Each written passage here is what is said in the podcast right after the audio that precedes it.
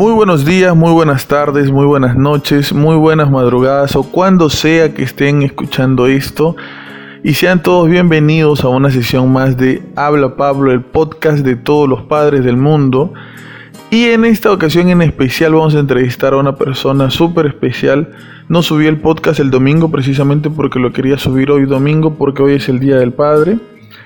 Y vamos a entrevistar a una persona que yo considero que tiene muchas cosas importantes que decir en relación al Día del Padre. ¿Cómo se llama usted, señor? Paulino Nicolás Díaz Aires, ¿Cuántos años tiene? 75, ¿Cuál es su profesión? pescador. Y usted que es este pescador, tiene 75 años, ¿es la pesca la profesión que usted más quiere? Porque este, yo sé que tú has hecho un montón de cosas en tu vida. ¿Es la pesca quizás la profesión que, que más alegrías te ha traído, más experiencias, la profesión que más tú quieres? Sí, en realidad sí, porque soy, eh, ¿qué le puedo decir? Que de 12 años, bueno, mi madre se fue, me quedé solo con mi padre y ahí ya no sabía dónde ir.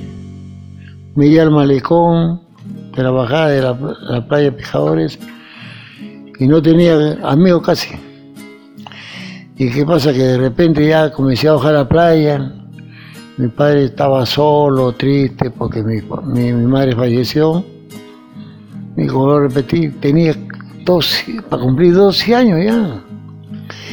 Y comencé a bajar a la playa, comencé a unos amigos, otros amigos, comencé a lavar pescado. De ahí ya me conseguí un baldecito de zinc, en ese tiempo había balde de zinc, no había como hay ahora de plástico. Subí a pescar a mi casa, me freía, comía yo, comía mi padre, y de ahí comencé poco a poco, poco a poco, poco a poco, hasta ya ser adulto. ¿Y para qué? Me gusta la pesca, me gusta, me gusta. Y toda mi vida casi le he pasado una pesca. He salido acá en Chorrillo, he ido a a trabajar, a, a- a Callao, he trabajado en lancha, he conocido varios, varios amigos en la pesca, me han enseñado bastante, cosas que yo no sabía, porque antiguamente no había como hay ahora e- esa tecnología que hay y, que todo se comunica con, con radio, con GTP, no sé qué tantas oceras hay. Antiguamente no, antiguamente con la luna y las estrellas. Y el, pata, un, pata mío, que se me hizo amigo, guachano, guachanito le decían. Y me decía, mira, mi- mira, mira caballita, me decía, cuando entres, de donde vengas de la altura, siempre guíate por la luna. La luna tiene que llegar al tolete. El tolete se llama un, palo que se pone para remar uno, ahí encima del bote. Guíate por eso. Ellos tienen la- el tolete que están al ras con la luna, ahí. Y camina de frente para tierra nomás. Y llegas así donde quieres ir. Y, ahí comencé a aprender a trabajar en altura, salía bonito, una cosa. Cuando no hasta Guacho, bueno, en Guacho no, no me desembarqué porque me quedé en, el- en la lancha. Para el norte, para el sur también he trabajado bastantes años. Y ahí, poco a poco, iba haciendo mi vida, trabajando, hasta que ya tuve mi compromiso. Ya dije que en la Eso, pesca. eso poco a poco, eso poco a poco. Entonces, ¿tú crees que, que es la pesca eh, la profesión que más alegrías te ha traído de todas las cosas que tú has hecho? Es la pesca más alegría que he tenido. ¿Cuántos años tenías tú cuando, cuando tu mamá falleció? Ya va para cumplir 12 años. ¿Y ella de dónde era? También era de Lima porque la gente que nos va a escuchar no solamente es del Perú, sino de otras partes de- del mundo. ¿Ella también era de Lima? Sí, era, era Barranquina. De Barranquina. ¿Y tu papá? Chorriano. ¿Y cómo recuerdas tú eh, los días del padre con tu papá cuando tú eras chico? Bueno, está muchacho, no, no entendía muy bien. En verdad, yo, para decir verdad, no, no he estudiado mucho. pero lo que me ha enseñado a mí ha sido el golpe de la vida, aprender poco a poco. Me juntaba con, con personas mayores, me, me, decían esto es así, esto es así, y aprendiendo. Me gustado siempre escuchar a personas mayores, el consejo que le da uno. Por eso que poco a poco yo salí saliendo poquito a poco, poquito a poco. Ya cuando, cuando mi padre me, dejó y se fue, ahí sentí la pegada, yo. Sentí la pegada, que estaba solo no, no tenía a quién recurrir. Pero ¿qué hacer? tengo hermanos, pero mis hermanos ya eran casados. Casado con mi hermano, el que falleció, también me, me paré en Barranco, tenía su señora, así convivía con una mujer, y no, no paraba mucho. Yo paraba me quedaba casi solo. Hasta que ya poco a poco llegó mi sobrino, el mayor de todos con él lo íbamos acá, cocinábamos, hacíamos él cocina todo. Y así poco a poco hasta que misión, ya como llegó, yo tuve mi compromiso, ya y veía que, la, en la pesca solamente era más que en, temporada. ¿Qué hice? Con mi padre era maestro bañín, que había enseñado y aprendí varias cositas, comencé a trabajar en la bañilería, hasta encontré un, un, maestro que me enseñó también la cafetería, lo que era la, cafetería en ese tiempo no es como ahora, que cosa más que, que hay tubo plástico, se corta y se pega, antiguamente no, había soplete, que había que hacer los tubos de abasto, sol, soldar, soldar, calafatear fierro de, de, ¿cómo se llama?, de que había en las tuberías antiguamente, que se colgaba por los techos, en las fábricas, en todos sitios. Antiguamente tuvo de, de, fierro dulce, había, todo era fierro antiguamente, y, y, tuvo galvanizado. Había que cortar y hacerle rosca, tenía que tener tarraja, después soldar, todo. Yo tenía mi soplete, aprendí, gracias a Dios aprendí, porque me gustaba, tenía que aprender de todas maneras, si no, ¿cómo vivían? Tienes que aprender y ahí saliendo poquito, poquito, poquito, poquito a poco, hasta que ya me hice profesional en eso. No es como ahora, como lo voy a repetir, que agarra, mire cuánto mide, 70 centímetros, 80, 50, se corta, se pega y ya, ya está listo. No es así. Antiguamente no. Ya aprendí también la, cafetería, bañilería, y en temporada me iba a trabajar la pesca. No podía dejar la pesca porque el agua me llamaba. Hasta ahora que estoy, bueno, ya me siento viejo, bueno, viejo, acabado, ¿no? Porque tengo fuerza de para trabajar. Yo quiero trabajar, pero ya que pase esta enfermedad, que salió esta, esta enfermedad, que pase yo puedo trabajar tranquilamente, pero ya no es como antes, cuando estaba muchacho de 20, 15 años, 30 años. Ya no, en ese tiempo yo no, nos íbamos a la playa una, una gallada como de 15, 20, a correr la mañana hasta las 12 de la noche, me bajaba el día siguiente a las 7 de la mañana, me en el agua como pescado. Ahora ya no, todo, todo va bajando. ¿Tú, ¿Tú estudiaste? No, estudié más que el primer año de primaria, ¿no? ¿Por qué estudiaste solamente hasta primero de primaria? Porque, como digo, mi madre me dejó casi hasta los 11 años hasta que ya mi padre me matriculó y, mi padre ya también se había dedicado al, trago por, por sufrimiento de mi madre, que se sentía solo, acabado seguro. Caballero, ¿no? ¿Qué hace? Entonces cuando falleció tu mamá, tus hermanos y tus hermanas se fueron como que cada uno por su lado y dejaron a tu papá solo, ¿así fue? No, es que mi hermana ya tenía su, mi hermana mayor tenía ese compromiso la otra hermana, cuando yo fallecí, tenía una tía, hermana de mi madre, se llevó al INSE a, cuatro hermanas, tres mujeres y un hombre. A mí también me llevó, pero cosa que yo me escapé, porque no me gustaba su trato de ella, no tenía como sirvientes. Yo para ganar un plato de comida tenía que cargarle agua, tenía que cargarle agua, hasta que un día ya no aguanté más le tiré sus su baldes en la puerta de su casa y me, me salí, está en su balde, usted, no usted no hay nadie para que me pegue, nos agarraba con palo. pedí plata a una señora, toqué la puerta y me dio, en este momento tranvías, me dio un sol, un sol y con eso me venía a Chorrillos acá a la casa de mi padre. Y mi padre y le conté, ya me quedé con él. Por eso ya mi padre ya caí ahí, ahí, me matriculó y ya. Pero tú, tú no fuiste al colegio. Ya no iba al colegio, más me iba a la playa. Me llamaba, me picaban los bifes, iba a la playa, me gustaba la pesca. Ahí ya tú te habías hecho amigos, ya conocidos. Ya tenía conocidos, amigos, todo, ya. ¿Qué hacer? Ya ahí me sentía tranquilo, feliz, cocinábamos, nos bañábamos, limpiábamos pescado a la gente que, que cosas que vendía. En ese tiempo también se vendía, vendía pescado frito como ahora, todavía, no había módulos como hay ahora, había así como maderita.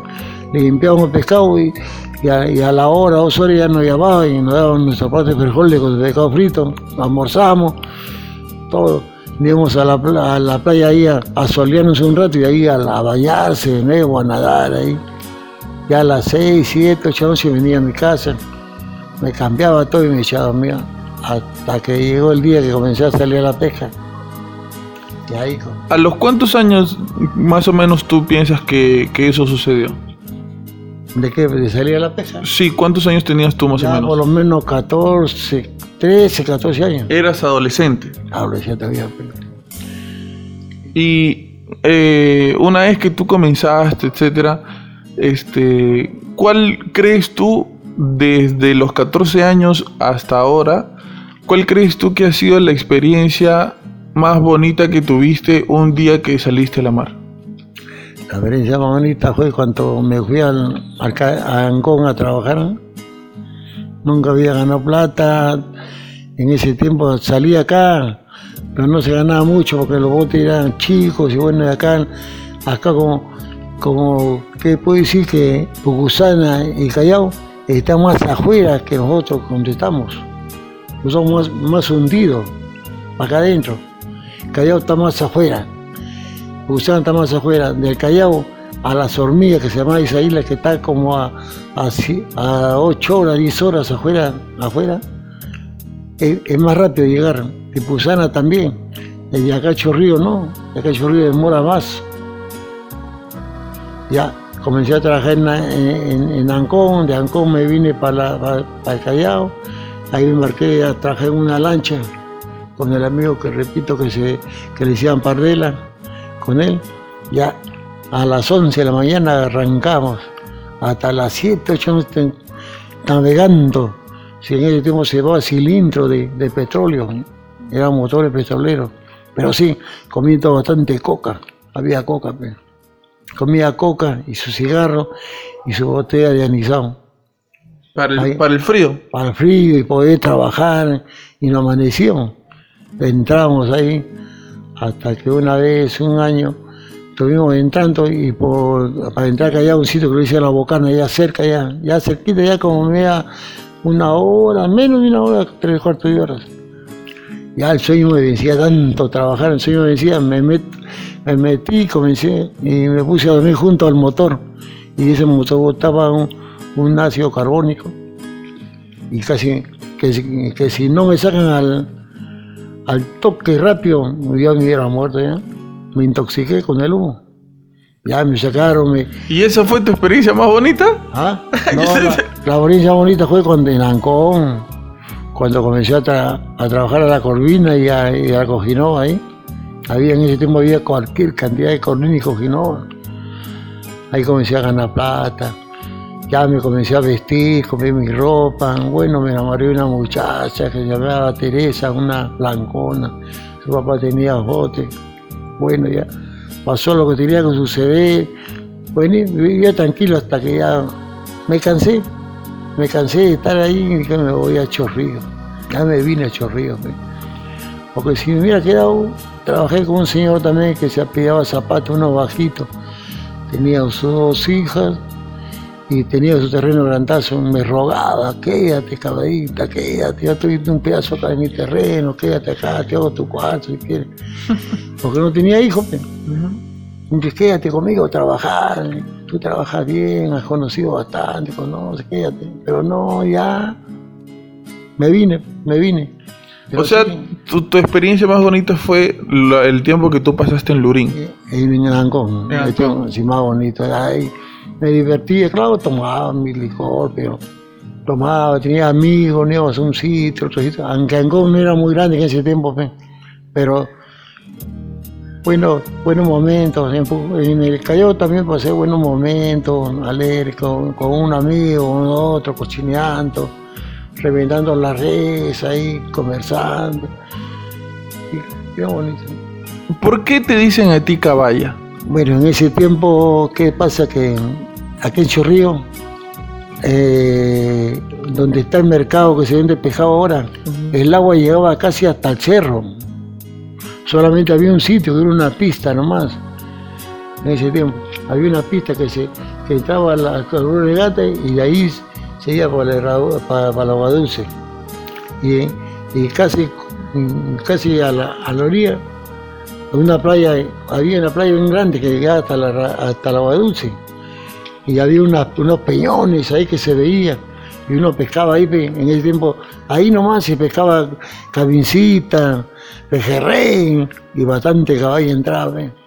Y a mí me gustaba, eh, me comencé a pescar y, pescaba solamente caballo, no, no quería porque en ese tiempo la caballa pagaban más, le pagaban más que la, la cabincita, el pejerrey, pagaba más.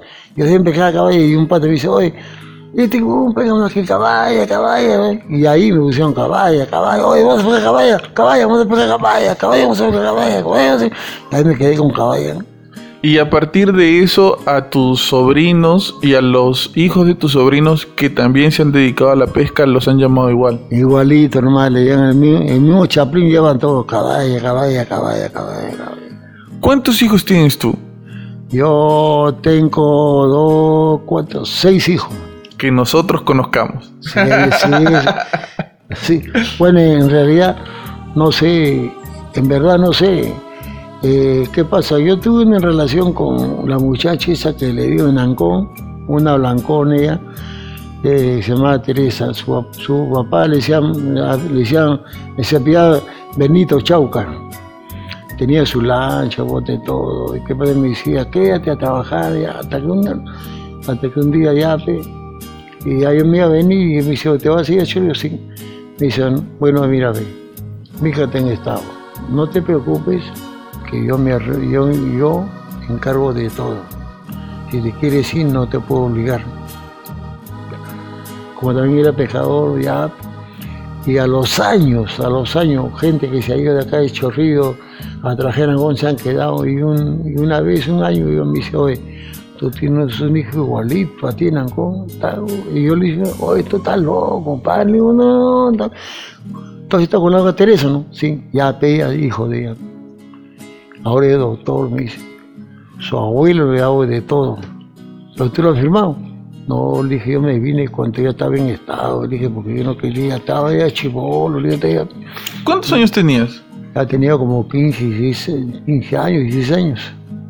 Ya me dice, igualito a ti, me dice, el doctor, me dice, ¿por no vas? No, le digo, ¿cómo voy a ir? Si fuera cierto, le digo, por ejemplo, ¿cómo voy a ir? Le decía, voy a ir, le decía, oye, yo soy tu padre, si nunca le di ni siquiera un pan, ¿no es cierto? Claro.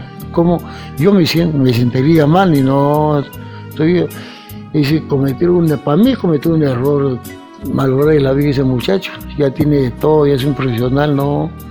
Lo primero que dice, mi madre, ¿no es cierto? Va a decir a Mario, mi madre lo botones, que yo está con él, etcétera, ¿cómo será? No, le dije, no, no, no, yo no, yo no puedo ir, le dije, no, no voy. ¿Y nunca fuiste? Nunca fui. ¿Nunca lo buscaste? Nunca lo busqué. ¿No sabes cómo se llama? No sé exactamente cómo se llama. Pero eh, la señora, la mamá es Teresa. Teresa, ya murió la señora, ya me dijeron que se comprometió y la señora, bueno, salió adelante porque tenía lanchas, estaba tiene sus lanchas, ya su, murió su esposo, murió ella, sus hijos que tiene con, su esposa que ha tenido, ya se han hecho cargo de todo. Yo tampoco no voy ahí, pero sí. Claro. Entonces, seis más él siete y los otros más, ¿cuántos, somos? ¿25? No, ya no, no, no, no. No soy esa persona que le gusta, como dice la canción, ¿no? este, ¿cómo se llama?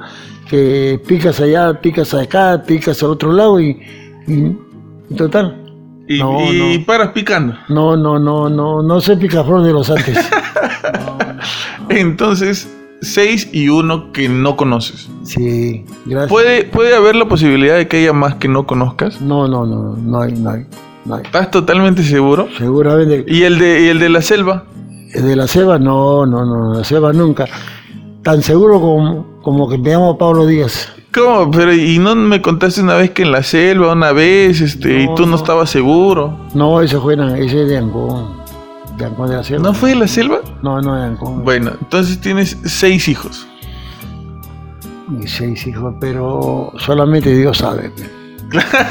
Yo no puedo, si yo no puedo decir sí, ¿Cómo es eso? claro. Pero ella está pero yo cómo puedo asegurar si eres mío o no. Claro, claro. Aparte tú estás chivolo, pues. Claro, ¿cómo? Solamente, por eso digo, Dios sabe, si Dios sabe que mi hijo, bueno ya, gloria a Dios, que mi hijo, que me Algún día se conocerán. algún día que Dios quiera, y solamente pedí sí que me perdone si no me he portado como un padre como me como debía de portarme, ¿no es cierto? Claro. Yo no lo abandoné, yo estaba muchacho y dije, no, ta- no, mejor, me- mejor me voy, me voy, me voy. Estaba chivo, no sabía, sabía nada. Entonces, eh, en esta, tú tienes seis hijos, uno que es, no sabes, y, y hablando un poco de, de- de la pesca, me has contado que tu experiencia más bonita fue ahí, precisamente en, en Ancón. ¿Y cuál ha sido? Porque yo creo que mucha gente debe saber que la pesca es una actividad bastante peligrosa. ¿Cuál crees tú que ha sido la actividad más peli el momento más peligroso que tú has pasado siendo pescador? Bueno, el más peligroso, cuando comencé a trabajar con el pejerrey ya, ya era adulto ya. Tenía 30, 40 y tantos años, con la madre de mis hijos que tengo ahora. Trabajaba en la pesca, al pejerrey, acá en Chorrillos. Nos metimos a los cerros, a pegadito a los cerros. Varias veces, bueno, el Señor no ha querido que muera en el mar.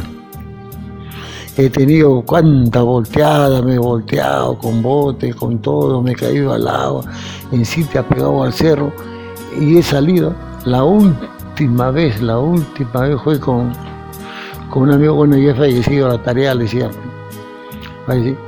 Eh, nos metimos a trabajar ¿eh? Y él salía justo así por los cerros, apegadito a los cerros, y cuando yo volteado, yo visto la ola que se venía y y, yo volteo y dije, dobla, dobla, para afuera, ponle la proa a la, a, la, a la mar, porque a la ola se le dice la mar en la pesca.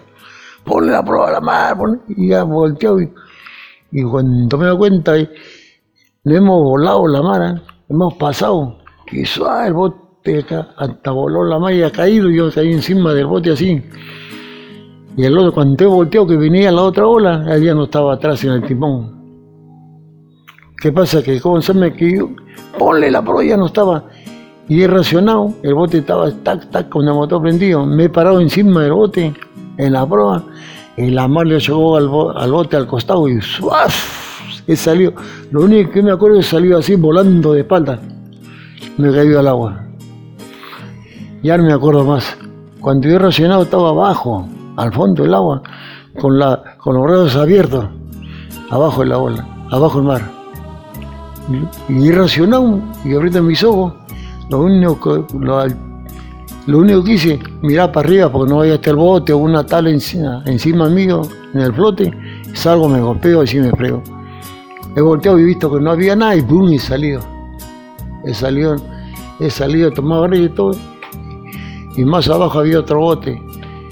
Y el otro, el otro bote me llamaba, venga, vaya para acá. Y el, el bote donde estaba, que, que, que- estaba trabajando ya en la pesca, estaba casi al cerro. Entre mí pensé, ¿el bote o me voy entre el pata? Me voy al bote, me iba nadando hasta el bote. Me he subido y he sacado al bote, así remando, remando, le he sacado. Y, y el otro pata fue, lo recogió a mi, amigo, me lo trajo ya. Y ahí me vine, de nuevo me he venido al, al, al puerto de Chorrillo y de ahí ya arreglamos el, el motor, todo, y al día siguiente hemos salido de nuevo. Hemos salido al mismo sitio, pero ya con más cuidado. He tenido, ¿para qué? He tenido varias volteadas. ¿Por qué se pone la proa contra la ola? ¿Para qué? Para romper, para que, porque si te pesca la ola de costado, no vive para contarlo, ¿eh? No vive para contarlo. Pero si tú le pones la prueba a la ola y le das más máquina con toda velocidad, antes que la ola reviente, porque tú cuando comienza la ola, cuando comienza recién a quebrar, hace un callejón y ya no puede hacer nada. ¿ya? Cuando la ola revienta, ya viene reventada, ya no tienes el 75 hasta el 80% de pasarla y te salvas. Pero antes que estés que la ola comienza a hacer, hace brumo con, con este comienza a botar agüita arriba, ya no, ya. Caballero, tienes que tirarte al agua, a lo que salga. Si, la, si paso te quedas, ya es cuestión de, Tú, aparte de la pesca, ¿qué otras actividades has hecho? Porque a mí, por ejemplo, cada vez que, que me preguntan, yo digo que tú eres un tipo de papá así como que mil oficios, porque siempre te he visto hacer diferentes cosas. Aparte de la pesca, ¿qué otras cosas, actividades has hecho, este, aparte de la albañilería, ¿no? Que te- este, me parece que te hizo viajar también a, algunas provincias de- del Perú a partir de ese trabajo. ¿Qué, qué otras actividades has hecho? eh, como digo, a, a la bañería, la cafetería. Y, soy curioso. Sé que hacía una cosa, tuve un maestro que una vez me dijo, oye, Tabita, ¿tú puedes poner mayólica? Nunca he puesto. Dime, ¿puedes poner? No, le dije, no puedo poner porque no sé. Y ese maestro me dijo, nunca se dice no. Tú dices, hoy día la hace mal, mañana la hace bien. Y yo se me quedó a mí, le dije, se me quedó.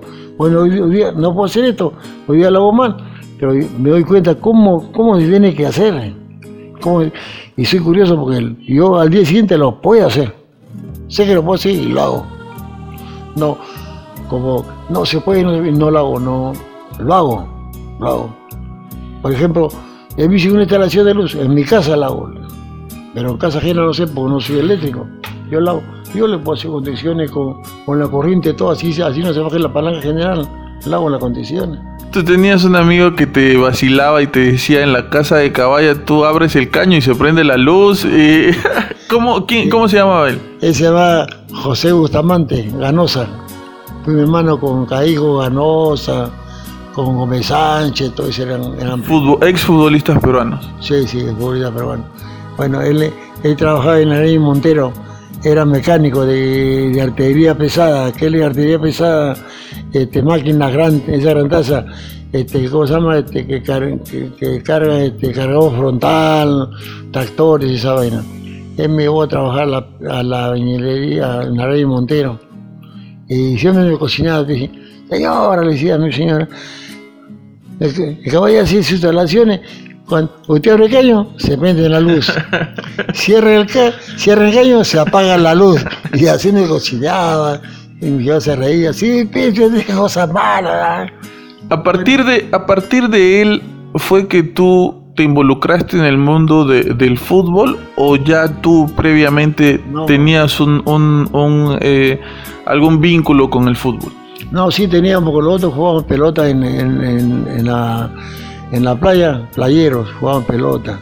Ya, yo había siempre la cancha de los muertos, que se llama Cancho Ríos, y veía jugar todo, pero no, no me apetecía, te- enamorado, cocineando, ¿sí?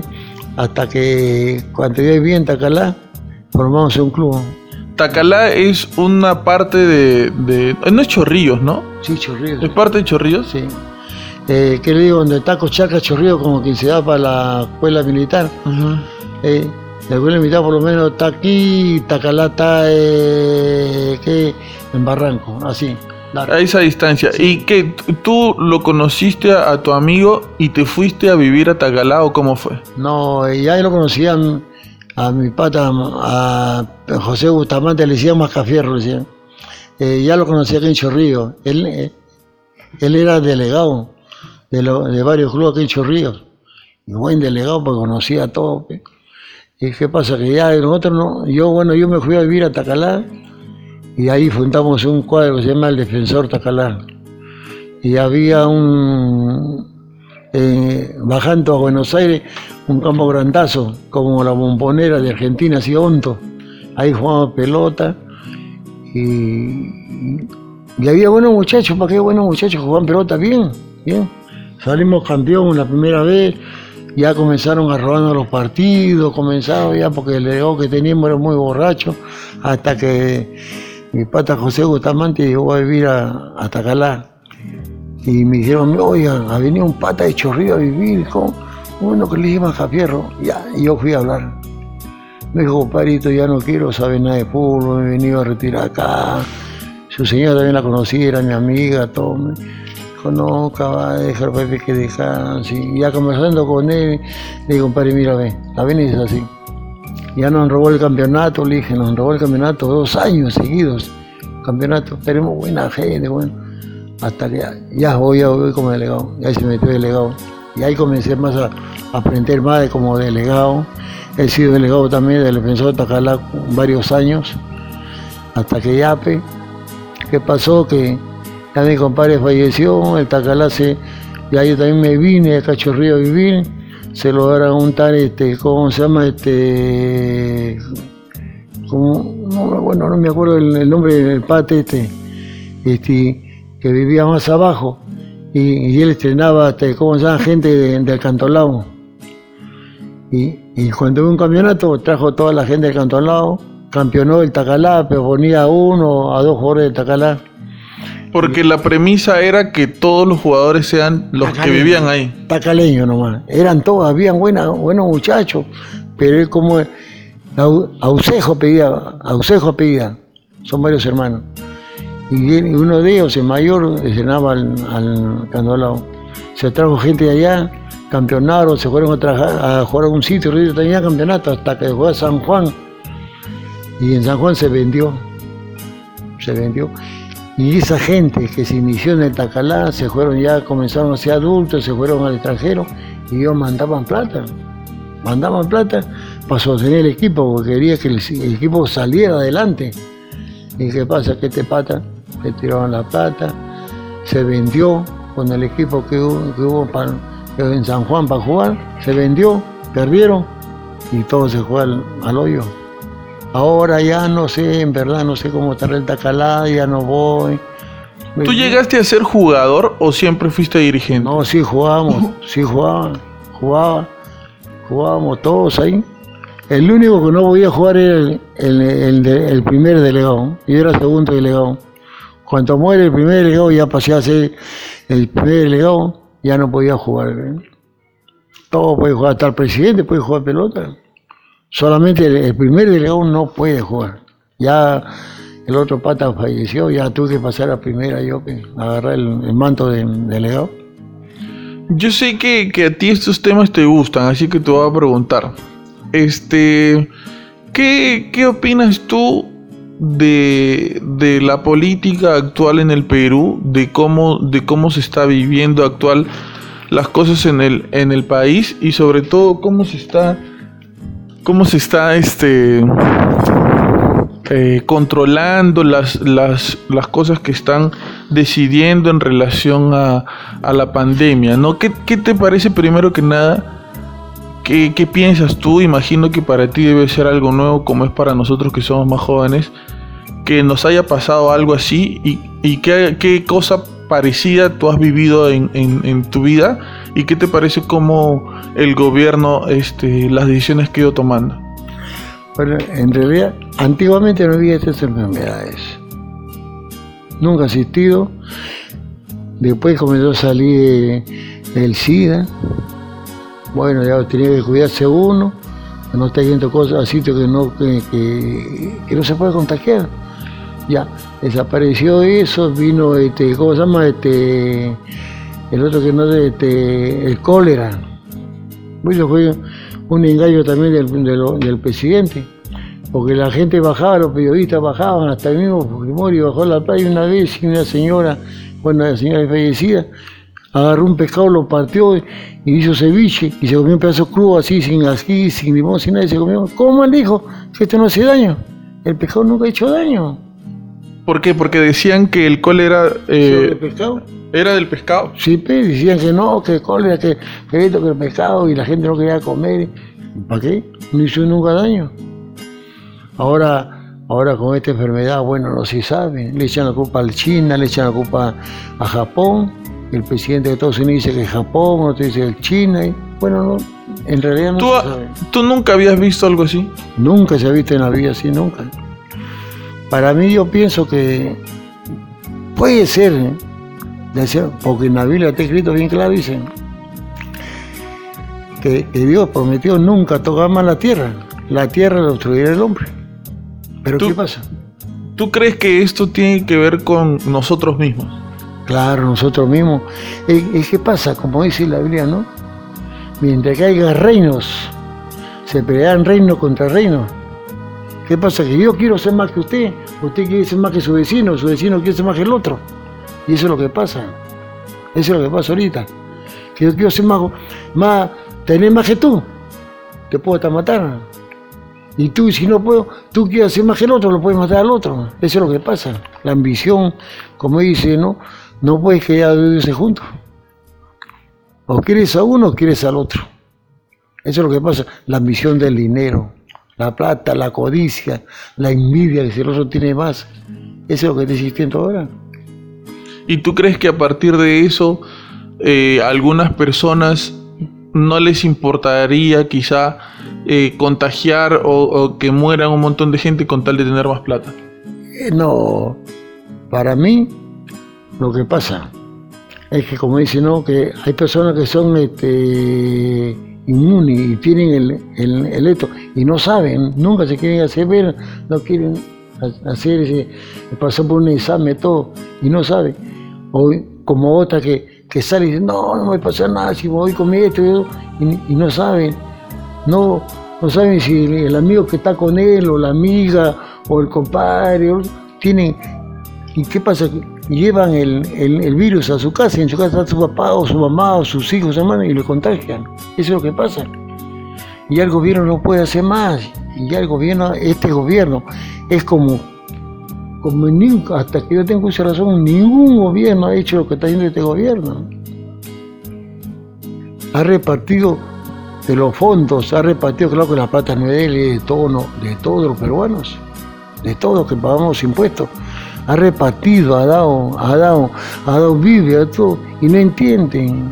Se ven en el periódico que sale, agarran hasta policía, profesores, congresistas, tomando, chupando, que no interesa nada. No le interesa. Eso, para mí eso está malo. Eso está mal. Así no puede ser. Así cuánto se va a ir una enfermedad o un microbio. Nunca se va a ir.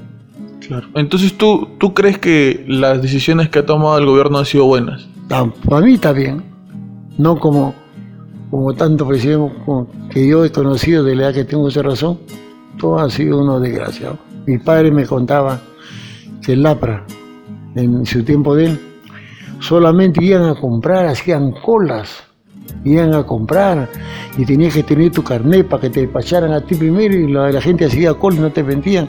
Y yo nunca creí, hasta que lo viví en carne propia, con mis hijos. ¿En qué año fue eso?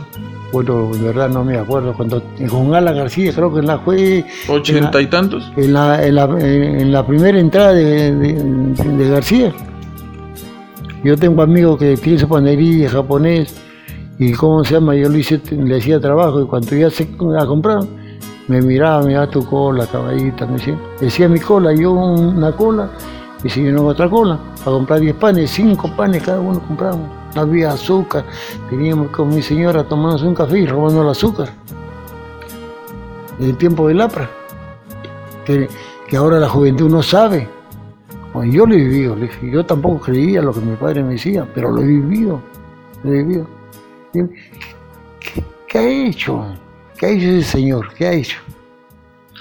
Y en el tiempo en el que el Perú estuvo, eh, vivió también una etapa difícil en el terrorismo, ¿cómo, cómo lo viviste tú desde tu punto este, de vista de pescador? Porque quizás los atentados eran en las antenas y en la ciudad, ¿no es cierto? Pero no, no recuerdo haber, que haya habido un atentado en, en, en, la- en las playas o algo así. No, no, no, no nunca hubo, solamente se sufría porque seguía la luz, sí, nada más, pero en la pesca no había nada, uno salía, salía, pero sí me daba cólera. ¿Cómo el gobierno no hace nada? Tanta gente que tiene el ejército, Tan, si el gobierno podía hacer, mandar el ejército para que salga y meter balas. Así como ellos matan, matarlos. Para mí, en realidad, no sé si estaré mal. Yo soy la persona que, que, que, pienso y pienso y yo, si yo pudiera, lo hiciera. Nadie tiene por qué quitarle la vida a nadie. Ahora, si él le quita la vida a alguien, ¿quién es él? Bueno, así tú le quitaste la vida ahí, no yo te la quitaría entonces. Porque, ¿qué estamos, qué estamos viendo ahorita? El tipo de Velasco, ¿qué hizo Velasco cuando, cuando tuvo el, este, ¿cómo se llama? El monstruo de que, que violó? Que, no, no ha sido él. Bueno, ya no ha sido él, pero ya, ya, cobró el hombre, se acabó. A dos se tiró. Y el caso de violación como hay ahora, el padre se tira a la hija, que se tira a la, a la a la entenada, que, que, que, que matan a uno, matan a otro, eso para mí, en verdad, está mal. Aquí en el Perú lo que debe la pena, la pena de muerte. Al que quita la vida, tal. Hay una parte en la Biblia que yo he leído, del tiempo de Moisés, que Dios le dice bien claro, como ustedes no han escuchado, que aquí es diente por diente y ojo por ojo. Entonces, quiere decir que Dios también está de acuerdo, porque nadie tiene por qué quitar la vida a nadie. Claro, interpretándolo así, sí. tú, tú, hablas, tú hablas mucho acerca de Dios. ¿Tú crees en Dios? Yo sí creo en Dios. ¿Eres 100% creyente o sientes que a partir de algo que sucedió en tu vida, tú dijiste, me convencí totalmente? No. ¿Qué pasa? Yo, bueno, yo soy encuentrista. ¿Qué cosa es un encuentrista? Bueno, para mí es, es un... Eh, ¿qué, ¿qué, puedo decir? Yo en ese tiempo no creía, no creía definitivamente en Dios. No sabía quién era Dios, ni la Virgen, ni Jesucristo, cómo murió, nada. ¿Qué pasa? Que hay, tengo unos amigos que siempre me dicen, oh, vamos a encuentro, que uno me Para, para la gente que no, nunca en su vida ha sabido qué es un encuentro, ¿podrías explicar ¿De qué se trata de lo que tú estás hablando? Bueno, eh, es, una cosa de vivirlo. No es que yo lo diga ahorita. Es que, si yo te digo ahorita. no, o sea, no, no me no cuentes qué pasa, sino di más o menos. sí, ya, ¿qué te puedo decir? Eh, para mí, el día más especial, es especial, el día de la fiesta de la luz, que le llamamos. Pero o sea, el, encuentro es, para, para, decirlo así con palabras simples, es un fin de semana, ¿no? Puedes, o, es jueves, viernes, sábado y domingo, sí, cuatro días. Sí, cuatro días, pero ¿qué pasa? Que eso, que como que, como dice, te están preparando, te están enseñando algo que tú vas a recibir recién. Ajá. Es como una experiencia eh, que te eh, que te aparta de tu rutina normal. Es como un retiro, pero algo un poquito más intenso, ¿no? Sí, sí, porque eh, de que llegas solamente te, encajas en lo que vas a vivir. Tú dices, ¿qué, será? Estás con esa curiosidad. Claro. te olvidas un poco de todo. Te, te olvidas de lo, del mundo que dejaste atrás. Es otro mundo que estás viviendo.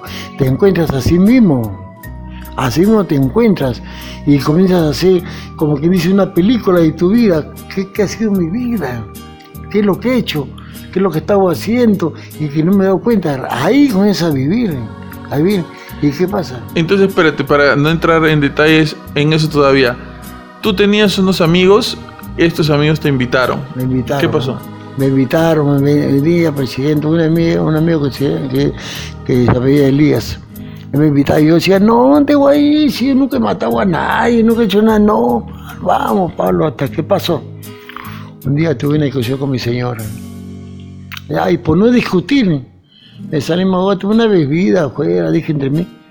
Nada tenía que hacer por la iglesia yo, porque a la izquierda y a la derecha había tiendas.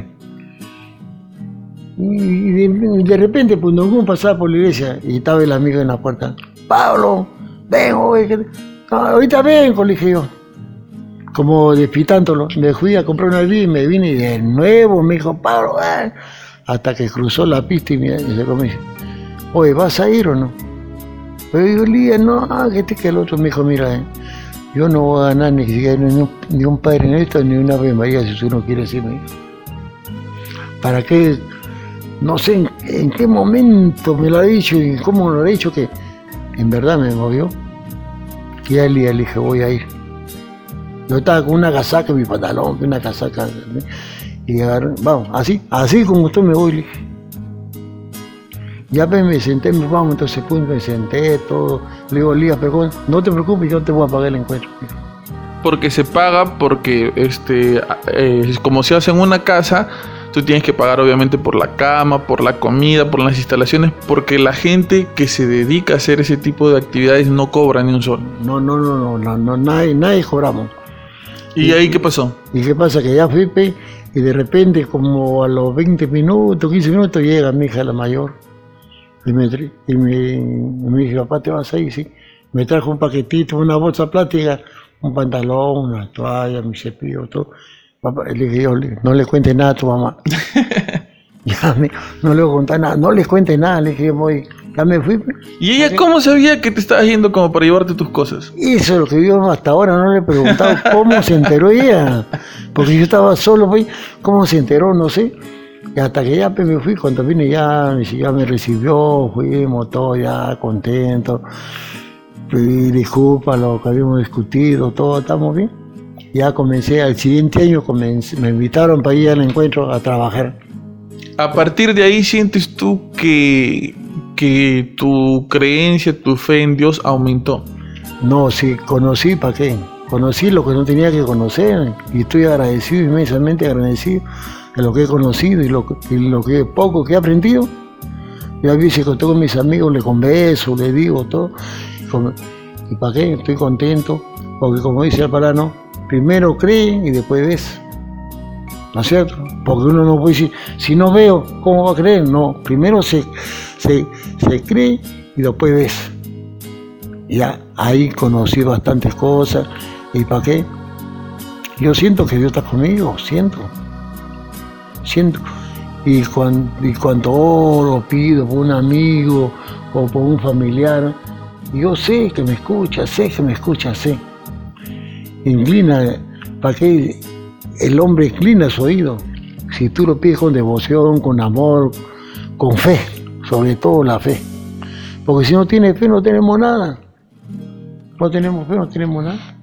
Y a partir de eso, tú sientes que de tu experiencia con Dios, ¿tú sientes que, que tú fuiste personalmente más feliz?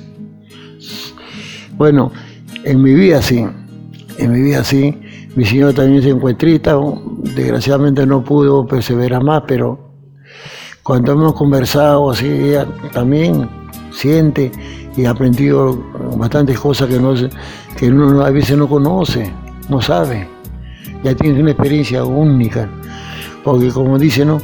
Y aquí tiene encuentro, bueno, ya, ya sabe lo que es lo bueno y lo malo. Porque como dijo Jesús, ¿no? Yo he venido por los enfermos, no por los sanos. ¿Y quiénes somos los, los enfermos?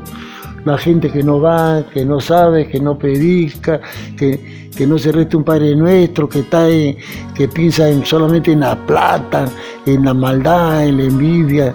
Esa gente, esa gente es enferma. Cuando yo a uno entiende para mí que uno ha ido a un encuentro y conoce, conoce al Señor, conoce a su madre y al Padre, ya la cosa cambia, ya no puede ser igual.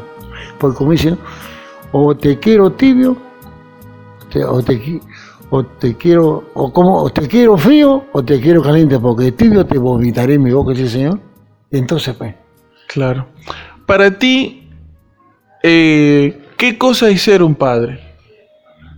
Bueno, es una publicidad bien grande que Dios nos ha dado, como quien dice, una tarea. Que te dan una tarea y tú tienes que cumplir. No dejarla botada. Y no, no puedo. Me voy y dice que el trabajo, me dio un trabajo, una tarea. Y levanté una pared. No, yo no puedo levantarla y la que la dejo que la haga otro, que eso. No. Es una responsabilidad que uno tiene. Yo nunca, en verdad, le puedo decir que nunca tuve una responsabilidad inmensa, inmensa como, como la que he tenido. Le dije, le a mi señora, que me enseñó bastante. Me hizo, me hizo comprender lo que es, lo, cómo se debe vivir y cuál es la responsabilidad que uno que tiene que tener.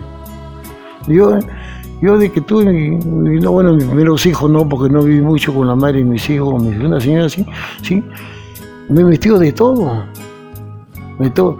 Carajo, está acá, he empujado carro, he metido abajo de un carro, sacado una cosa, que este, que el otro. ¿Para qué? Porque para ganar más que sea 5, 6, 7 soles, porque no tenía trabajo. Comencé a trabajar en la cafetería de nuevo, junté mis herramientitas, me compré mis herramientas poquito a poco y comencé a trabajar y no, no faltaba este cachuelito, poquito a poco, poquito a poco, nunca teníamos nada, poquito a poco, un radio chiquito, una televisor de segunda, poquito, ahí, ahí íbamos saliendo poco a poco, ya también ayudó bastante, no voy a decir que no, pero tanto comenzó a trabajar y me ayudado, pero que, que, se puede decir que, de frente uno este, se casa y sabe, no, no sabe nada uno no sabía cuál era la responsabilidad de un padre. Y, ahí la experiencia de la vida, el golpe de la vida que uno tiene, ya le enseña. Ya. Ahí poco a poco, poco a poco ir trabajando hasta ahora, ya, bueno, ya, bueno, no me siento viejo ahorita, ni cansado, ¿eh? solamente con mi enfermedad que tengo en la pierna que no me andar bien, pero yo, si no me iba, ahorita estoy trabajando, normal, si hay trabajo. en la pesca. En la pesca o en la bañilería. Pero sí que le pido a Dios que me ayude con mi enfermedad que tengo, que no puedo pararme, no puedo estar cinco minutos parado porque una pierna siento que se me habló como si tuviera el hueso roto. Y soy ya, ya no puedo caminar, tengo que agarrarme y, y, chancar mi pierna así para que me pase un poquito y poder caminar, porque si no, no puedo caminar lo único que tengo, porque todo mi cabeza, mi cuerpo, mi esto que dice que tengo una arteria tapada, arriba de cartera, no, no, no siento nada. Hay veces me olvido de tomar mi pastilla y la tomo, pues, pero no siento nada, de esos zumbido, mareo, como dice que siente cuando uno está con el corazón. Gracias a Dios no siento nada. ¿Tú qué le podrías decir a las personas que te van a escuchar y que quizás están peleados o sienten un rencor hacia su padre? que, piense bien, primero tiene que pensar bien, pensar bien, porque ni un hijo, ni un hijo, ni una hija pueden, pueden, pueden jugar a sus padres. Ninguno, por muy desgraciado, por muy, perdón la palabra, por muy maldito que sea, el hijo no, los hijos no pueden jugar a los padres. Para eso tenemos un Dios que se encarga de todo perdonar al Padre, rezar un Padre Nuestro o un Ave María, tanto a su padre como a su madre.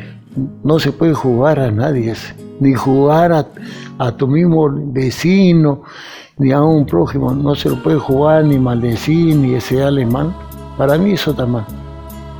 Quizás antiguamente lo he hecho, por eso siempre cuando yo le pido perdón a Dios, le pido perdón porque yo reconozco que soy un pecador reconozco que soy un pecador y le pido perdón todos los días, con eso le pido perdón, me perdone porque somos seres, somos seres humanos y pecamos.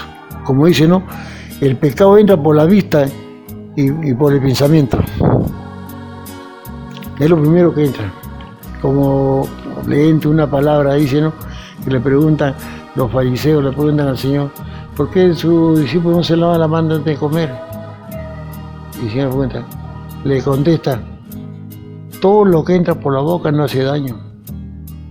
Lo que sale de la boca hace daño, porque sale del corazón la improcresía, la maldad, la lujuria, el pecado, todos, eso es lo que hace daño al hombre. Porque lo que la boca no lo hace impuro al hombre. Hay un tema que yo sé que te gusta a ti también y que, y que este, eh, creo que es algo que te da bastante curiosidad más que todo, que es el tema de los extraterrestres. Ah, sí. ¿Tú qué piensas hacer? ¿Cuál es tu teoría acerca de su existencia? ¿Qué es lo que tú piensas? ¿Quiénes son? ¿De dónde vienen? ¿Por qué están aquí? Etcétera. Eso es lo que me gustaría saber a mí, pero en realidad no se ve más en la televisión, solamente que dice que, que viene otro. Para mí, no estamos solos en el mundo.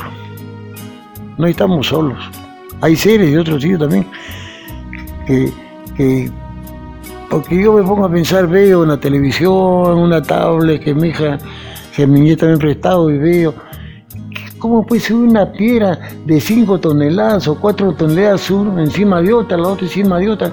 ¿Quién lo va a subir eso? Un ser humano no va a subirlo. Fíjese algo con, con, mucha más, mucho más desarrollado que nosotros, que tenga más, no sé, algo. Porque nosotros, un ser humano no puede subir, no, no puede hacer esas pirámides, no puede hacer. ¿Cómo, cómo, es exactamente? Si en ese tiempo no había mucho estudio, no había tanta tecnología como hay ahora, que, ¿cómo se llama? Agarraba una pita, amarraba una pira y se unía la plomada exacto, exacto, es todo es exacto. Tú te sorprendes mucho porque tú te has dedicado a eso en algún momento, ¿no es cierto? Y tú sabes que quizás, o tú piensas que quizás eh, las cosas que tú has visto que se construyen de una manera son bien difíciles de hacer actualmente y, quizás lo que no, no, no tiene este... Eh, ¿Cómo se podría decir? Lo que no tiene, lo que no se puede entender quizás es cómo lo hayan hecho en ese tiempo, ¿no? Claro, porque ¿cómo se llama? Eh, hay, hay, grandes, hay grandes señores que, salen ahí que dicen ellos, que están, estudios, están estudiando y hasta ahora no, no pueden entender cómo, cómo hicieron y, quiénes son ellos, de dónde han venido, que, han hecho tan cosa tan, tan exacta, no solamente aquí en el Perú, en el mundo entero. Hay cosas que no se explican. ¿Tú crees que en algún momento en el futuro quizás llegue a haber un contacto de ellos con nosotros así más, más cercano? Sí, tiene que haber, de todas maneras tiene que haber porque según bien te dice que nosotros no somos, no, somos invasores aquí en la tierra. Ha habido gente que se han ido y dice lo que eh, eh, ellos se explican y se preguntan, ¿por qué se fueron? ¿Por qué se fueron? ¿Y quiénes son y por qué se fueron? Que ahora como vienen a visitarnos, que a lo mejor quieren, quieren regresar de nuevo a la tierra, pero nadie lo ve. Y si lo ven, según dice que Estados Unidos capturó un, se trió un, un ovni con, un extraterrestre y nunca se supo nada. Ahora hablan así, pero nunca se vio. Y, ellos dice, dice que, que, la Tierra, los otros humanos no están preparados para, para saber esa vena porque de repente se vuelven locos. Pero más loco se va a volver si, si de un momento a otro vienen todos. ¿Por qué no se habla y se dice y se difunde cosas que, que ellos saben? Si ellos saben, los presidentes saben, saben, no solamente el presidente de Estados Unidos, hay varios países que saben y saben que, entonces que digan a la gente para que la gente esté preparada, ahí tiene que prepararlo. ¿Y Dios dónde, dónde cabe en esa, en esa ecuación? O sea, Dios, ¿qué viene a representar si es que de verdad hay extraterrestres? Según, según yo lo que yo he leído y veo por, veo, veo por la por la, de la televisión, Dios ellos también hablan de Dios. Vi, un documental de un señor que, que estaba con cáncer a los pulmones. El señor dice que, ¿cómo se llama? Que él se acuerda que se, le presentaron dos hombres y aún se acuerda más. Cuando él ha venido, pero no sé qué tiempo ha estado. Y dice que, ¿cómo se llama? Que ya, ya estuvo en la tierra y le dejaron una encomienda que cualquier cosa que, lo, que se comunicara con ellos. Él se ha ido a hacer ver el nuevo con los pulmones que tenía con cáncer, ya no tenía cáncer. ¿eh? El hombre estaba sanado. Y, él se ha conectado con él. Y no solamente el otro, otro hombre que está con el brazo roto, que, con todo, su brazo roto, todo, y, se, y lo curaron. Y ese hombre dice que, según sus amigos, a tomas que puede ser horas. Pero él cuando ha venido, ha venido todo barbón, cuando lo han visto de nuevo todo con barba, con barba y bote largo. Como yo.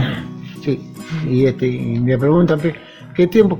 No, no, hasta, hasta ahora nomás. Hasta horas. Para, para cerrar un poco esta entrevista, mira, nos hemos tirado una hora sin querer queriendo. Este, algo que tú quisieras decir o con lo que tú quisieras cerrar. Yo siempre he considerado que tú eres una persona que tiene mucha sabiduría a partir de todas las cosas y todas las experiencias que has ido pasando. o quizás algo que de lo que no te he preguntado que has querido decir, o unas palabras para las personas que te vayan a escuchar, o, o algo con lo que quisiera cerrar, quizás alguna reflexión. Lo único que le puedo decir eh, que tengan fe en Dios, que oren bastante, no solamente ser egoísta, rezar por ellos, sino que por todos, por todos. Pedirle al Señor, porque hay personas ahorita que, ¿cómo se llama?, que solamente creen en, ¿eh? en ellos, no creen en Dios, nunca le rezan a un Padre Nuestro y, y tantas criaturas ahorita que hay en el mundo que a veces no tienen para comerse un pan, que son más pobres, más pobres que un pobre. Pedir por ellos, siempre por ellos, que Dios los ilumine y, y le brinde un pan para todos ellos. Y ojalá que, me estén escuchando y, oren, oren. Lo único que nos puede salvar a nosotros es la oración entre todos. Si no, no hay oración, no hay un arrepentimiento en nosotros, nunca llegaremos a nada. Listo, muchas gracias. Este fue Habla Pablo, el podcast de los padres de todo el mundo. Esta fue una sesión especial eh, con el señor Pablo Díaz Aguirre, mi viejo, al que admiro mucho y como decía hace un momento, creo que es una persona llena de mucha sabiduría. Muchas gracias por estar ahí, muchas gracias por escuchar. Muy feliz día a todas las personas que nos escuchan y que son padres de familia, a todas las personas que nos escuchan por diferentes partes del mundo y que son padres de familia.